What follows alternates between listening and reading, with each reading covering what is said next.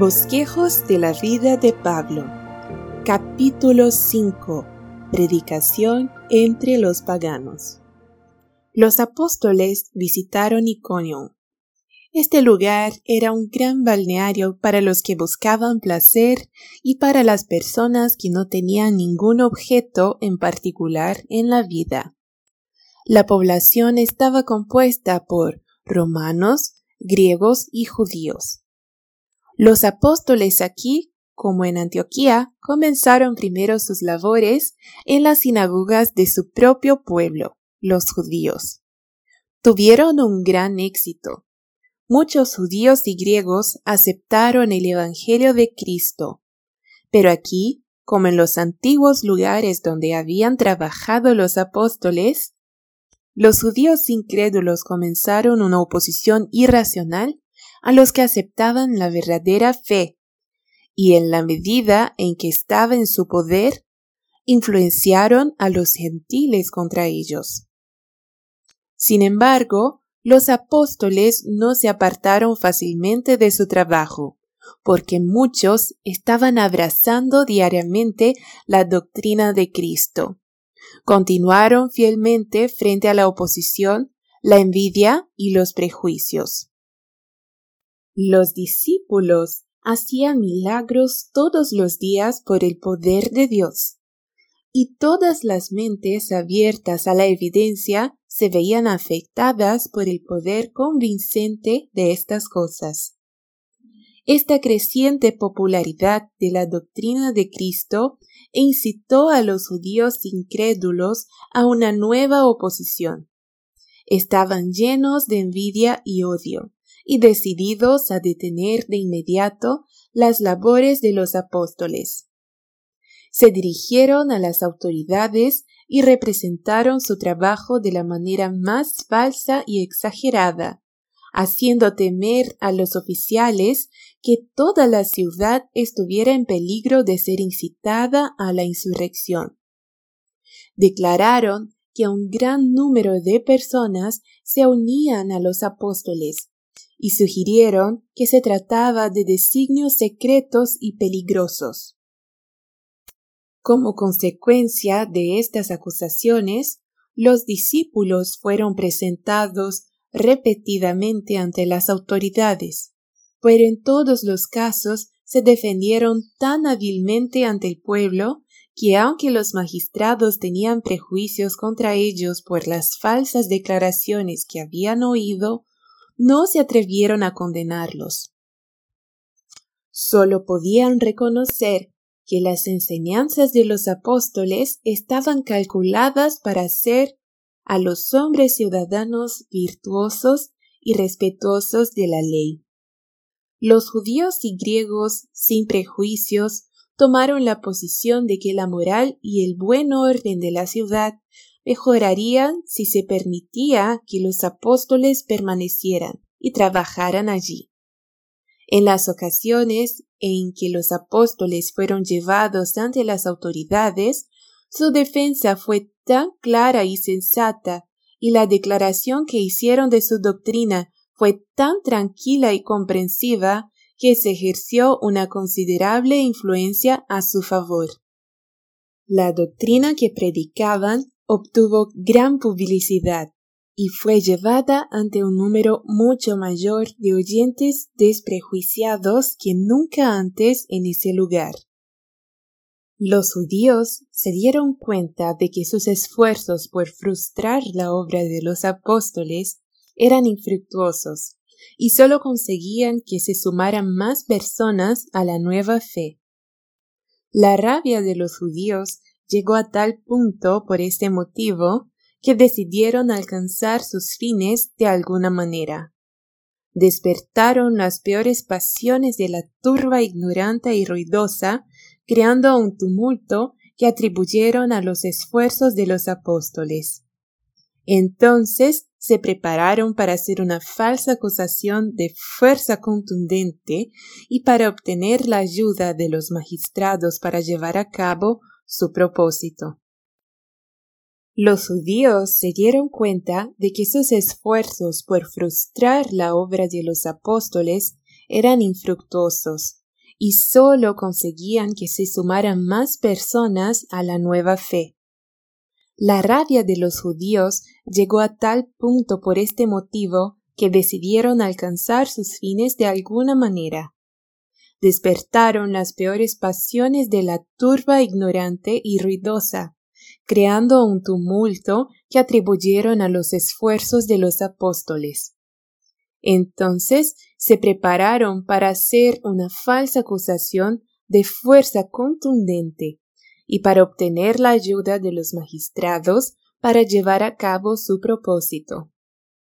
Decidieron que los apóstoles no tuvieran ninguna oportunidad de reivindicarse, sino que el poder de la turba interfiriera y pusiera fin a sus labores, apedreándolos hasta la muerte. Los amigos de los apóstoles, aunque no eran creyentes, les advirtieron de los designios de los judíos maliciosos y les instaron a no exponerse inútilmente a su furia, sino a escapar para salvar sus vidas. Por consiguiente, se apartaron de Iconio en secreto y dejaron a los fieles y a las partes opuestas a luchar por sí mismos, confiando en que Dios daría la victoria a la doctrina de Cristo pero de ninguna manera se despidieron definitivamente de Iconium. Se propusieron regresar después de que la excitación y la furia hubieran disminuido y completar el trabajo que habían comenzado. Aquellos que observan y enseñan las demandas vinculantes de la ley de Dios frecuentemente reciben en cierto grado un tratamiento similar al de los apóstoles en Iconium a menudo se encuentran con una marca oposición de ministros y personas que rechazan persistentemente la luz de Dios, quienes por medio de la tergiversación y la falsedad cierran toda puerta por la que el mensajero de la verdad pueda tener acceso al pueblo. A continuación, los apóstoles fueron a Listra y Derbe, ciudades de la Caonia, estos estaban habitados por un pueblo pagano y supersticioso. Pero entre ellos había almas que querían escuchar y aceptar la doctrina de Cristo. Los apóstoles eligieron trabajar en esas ciudades porque no querían enfrentarse a los prejuicios y la persecución de los judíos. Ahora entraron en contacto con un elemento completamente nuevo, la superstición e idolatría pagana. Los apóstoles en su trabajo se encontraron con todos los grados de la gente y con todo tipo de fe y religión. Fueron traídos en oposición al fanatismo y la intolerancia judía, la hechicería, la blasfemia, los magistrados injustos que amaban ejercer su poder, los falsos pastores, la superstición y la idolatría, mientras que la persecución y la oposición se encontraban con ellos en cada mano, la victoria aún coronaba sus esfuerzos y los convertidos eran añadidos diariamente a la fe.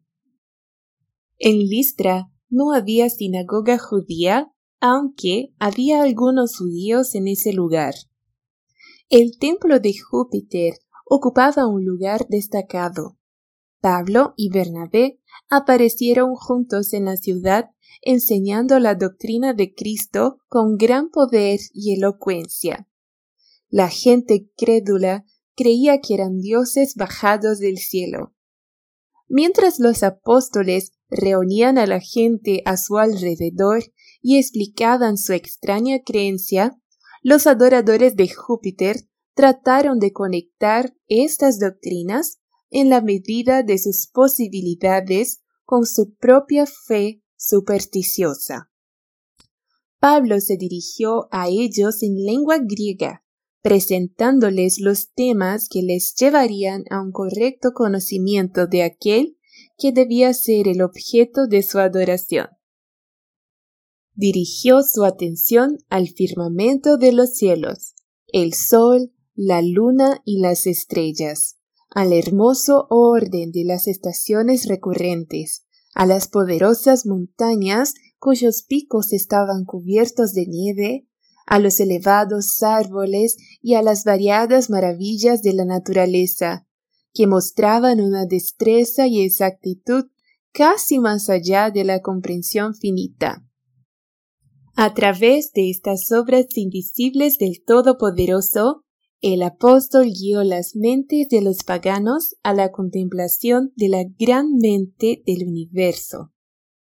Entonces les habló del Hijo de Dios, que vino del cielo a nuestro mundo porque amaba a los hijos de los hombres. Su vida y ministerio fueron presentados ante ellos. Su rechazo por aquellos a quienes vino a salvar, su prueba y crucifixión por los hombres malvados, su resurrección de entre los muertos para terminar su obra en la tierra, y su ascensión al cielo para ser el abogado del hombre en la presencia del Hacedor del mundo. Con el Espíritu y el poder de Dios, Pablo y Bernabé declararon el Evangelio de Cristo. Cuando Pablo relató las obras de Cristo al sanar a los afligidos, percibió a un lisiado cuyos ojos estaban fijos en él y que recibió y creyó sus palabras. El corazón de Pablo salió en simpatía hacia el hombre afligido cuya fe había discernido, y captó ansiosamente la esperanza de que podría ser sanado por ese Salvador, quien aunque había ascendido al cielo, seguía siendo amigo y médico del hombre, teniendo más poder aún que cuando estaba en la tierra. En presencia de esa asamblea idólatra, Pablo ordenó al lisiado que se pusiera de pie.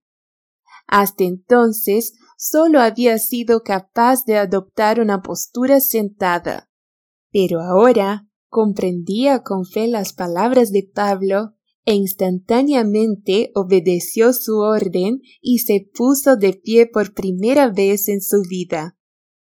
La fuerza vino con este esfuerzo de fe, y el que había sido lisiado caminó y saltó como si nunca hubiera experimentado una enfermedad. Este trabajo realizado sobre el lisiado fue una maravilla para todos los espectadores.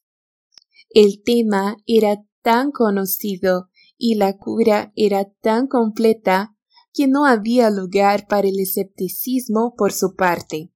Los licaonenses estaban convencidos de que el poder sobrenatural asistía a las labores de los apóstoles y gritaban con gran entusiasmo que los dioses habían descendido a ellos desde el cielo a semejanza de los hombres. Esta creencia estaba en armonía con sus tradiciones de que los dioses visitaban la tierra. Ellos concibieron la idea de que las grandes deidades paganas, Júpiter y Mercurio, estaban en medio de ellos en las personas de Pablo y Bernabé. Al primero creían que era Mercurio, pues Pablo era activo, serio, rápido, elocuente con palabras de advertencia y exhortación. Se creía que Bernabé era Júpiter, el padre de los dioses, por su aspecto venerable, su porte digno y la suavidad y benevolencia expresadas en su semblante.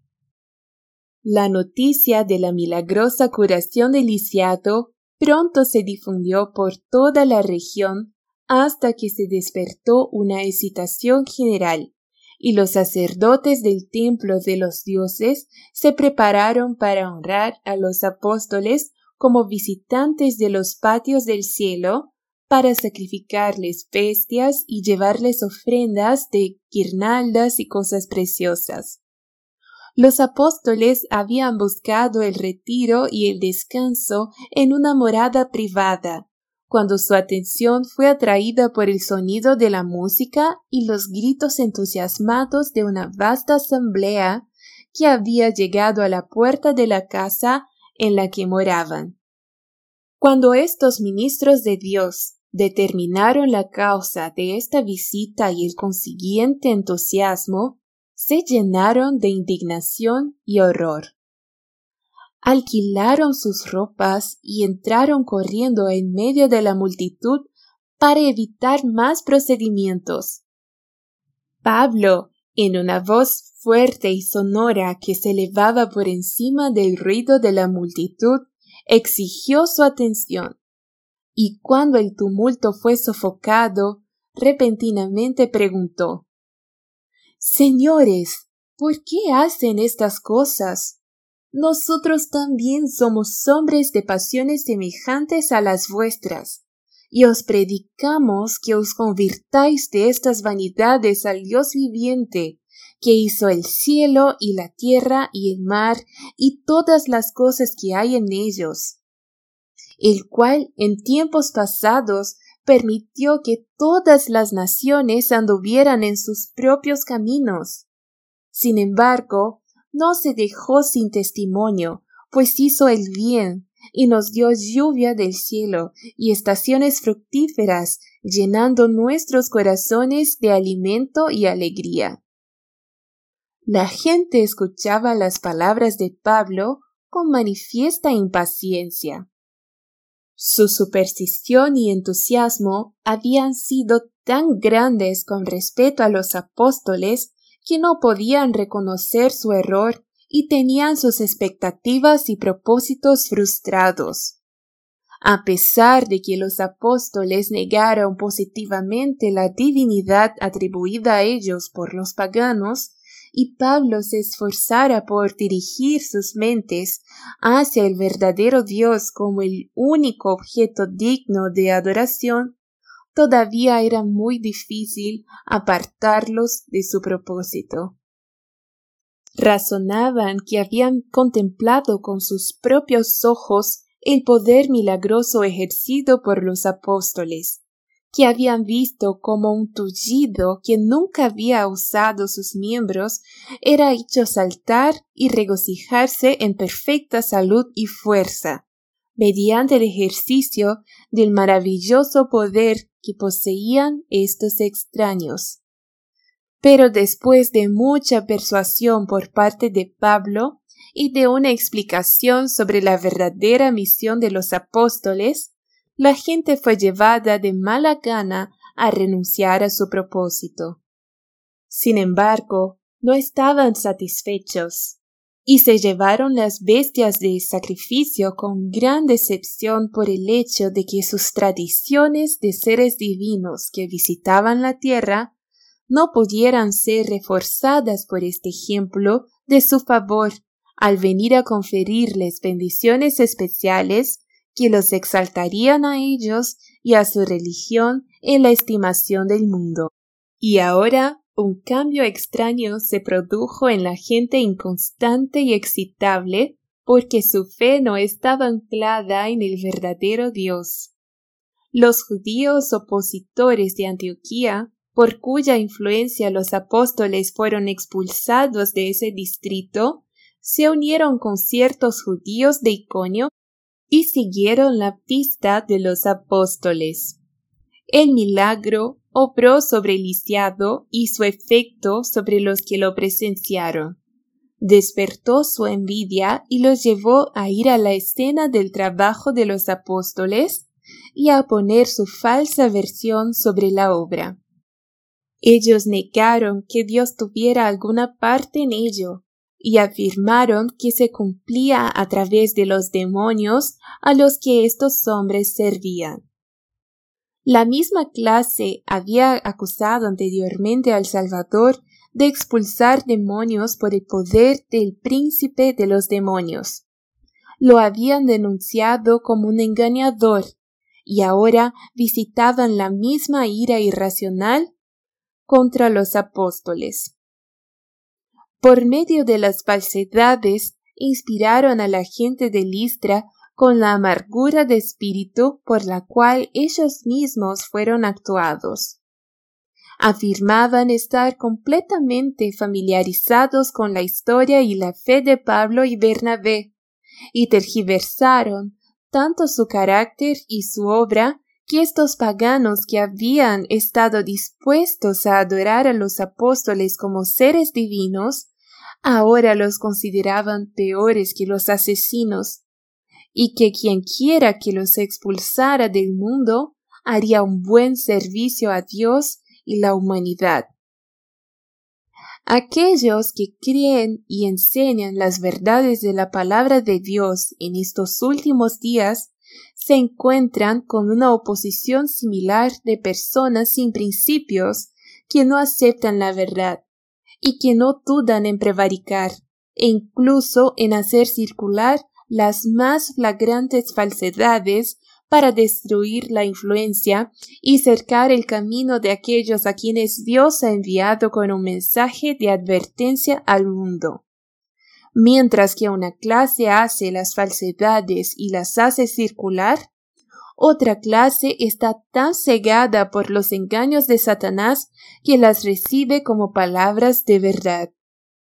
Están en las fatigas del archienemigo mientras se adulan a sí mismos de que son hijos de Dios.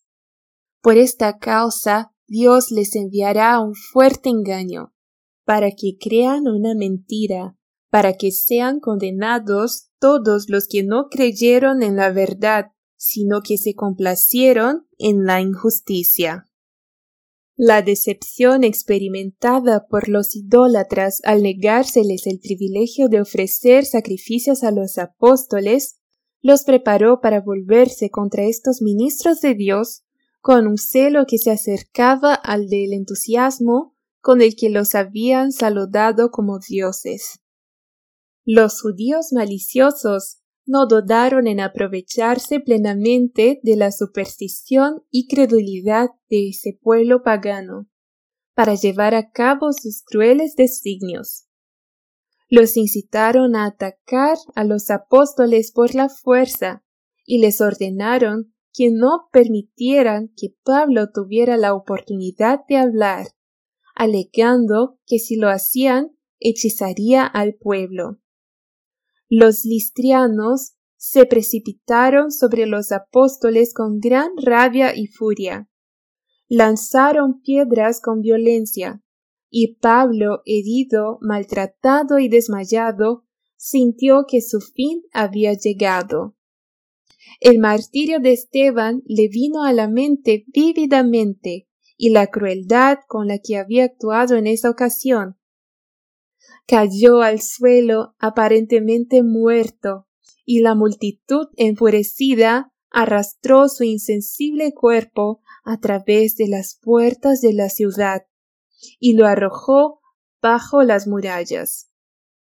El apóstol menciona este hecho en la posterior enumeración de sus sufrimientos por la verdad.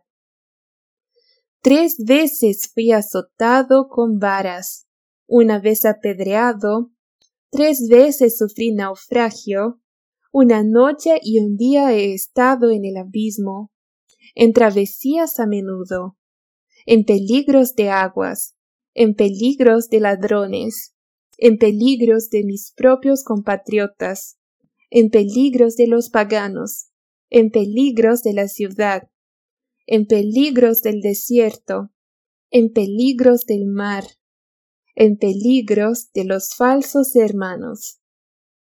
Los discípulos se pararon alrededor del cuerpo de Pablo, lamentando por el que se suponía que estaba muerto, cuando él levantó repentinamente su cabeza y se puso de pie con la alabanza de Dios en sus labios. A los discípulos esto les pareció una resurrección de entre los muertos, un milagro de Dios para preservar la vida de su fiel siervo. Se regocijaron con inefable alegría por su restauración y alabaron a Dios con renovada fe en la doctrina predicada por los apóstoles. Estos discípulos se habían convertido recientemente a la fe a través de las enseñanzas de Pablo y se habían mantenido firmes a pesar de la tergiversación y la persecución maligna de los judíos. De hecho, La oposición irracional de estos hombres malvados solo había confirmado a estos devotos hermanos en la fe de Cristo. Y la restauración de Pablo a la vida pareció poner el sello de Dios en su creencia. Timoteo había sido convertido a través del ministerio de Pablo y fue testigo ocular de los sufrimientos del apóstol en esa ocasión. Se paró junto a su cuerpo aparentemente muerto y lo vio levantarse, magullado y cubierto de sangre, no con gemidos o murmuraciones en sus labios, sino con alabanzas a Jesucristo, a quien se le permitió sufrir por su nombre. En una de las epístolas de Pablo a Timoteo se refiere a su conocimiento personal de este acontecimiento. Timoteo se convirtió en la ayuda más importante para Pablo y para la Iglesia. Era el fiel compañero del apóstol en sus pruebas y en sus alegrías. El padre de Timoteo era griego, pero su madre era judía, y él había sido completamente educado en la religión judía. El fin del capítulo 5